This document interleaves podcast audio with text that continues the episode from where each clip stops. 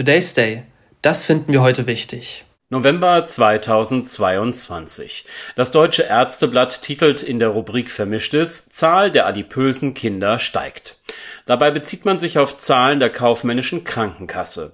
34 Prozent mehr junge Menschen in der Altersgruppe von 6 bis 18 waren 2021 von schwerem Übergewicht betroffen.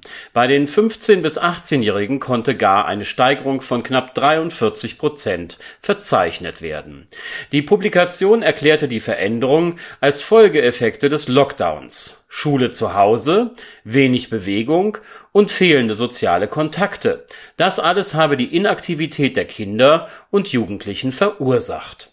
Ersatzhandlungen wie Spiele am Computer mit allerlei Süßwaren, Chips und Softdrinks hätten zu den nun vorliegenden deutlich gestiegenen Zahlen der von Adipositas Betroffenen beigetragen Gestern berichtete Tagesschau.de, dass Bundeslandwirtschafts- und Ernährungsminister Cem Özdemir Werbung für nicht gesunde Lebensmittel verbieten möchte, zumindest zwischen 6 und 23 Uhr.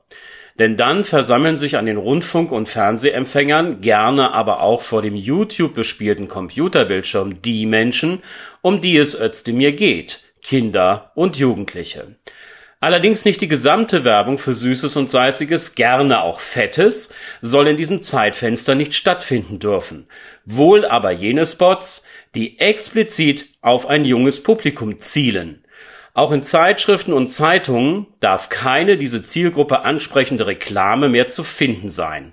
Gleiches gilt für Außenwerbung in der Nähe von zum Beispiel Kindergärten oder Schulen. Der Minister erntete, das meldete unter anderem auch heute.de, für seine Initiative Zustimmung.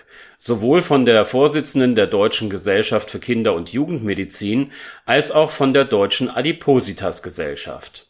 Schließlich sei Übergewicht bei Kindern und Jugendlichen ein weit verbreitetes und gravierendes Gesundheitsproblem. Ebenso kommt Lob von der Diabetesgesellschaft, hier sieht man den Entwurf als einen Meilenstein für die Gesundheit der Kinder Politischen Gegenwind gibt es aus der eigenen Koalition und von der Opposition. Die Liberalen weisen Verbote zurück, dass diese nichts brächten, sei doch bekannt. Zudem würde der Staat so unmündige Bürger heranziehen.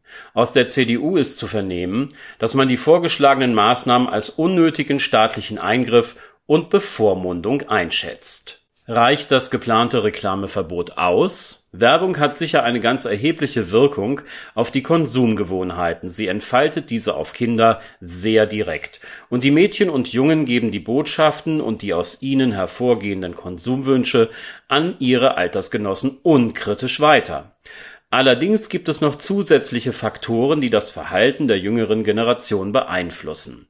Die eigene Familie ist das erste Ernährungsumfeld, dem ein Kind begegnet. Nicht umsonst achten viele Eltern ganz besonders auf einen gesunden und ausgewogenen Lebensmittelmix für ihre Nachkommen. Denn was in den ersten Jahren hier angelegt und gelernt wurde, wird nicht so schnell vergessen und manifestiert sich als Vertrautes und Gewohntes. Gelingt es also, die Priorisierung gesunden Essens als ein grundlegendes Verhalten bei zukünftigen Generationen nachhaltig zu etablieren, so werden es die dann immer noch durchdringenden Werbebotschaften vielleicht etwas schwerer haben. Today's Day. Das finden wir heute wichtig.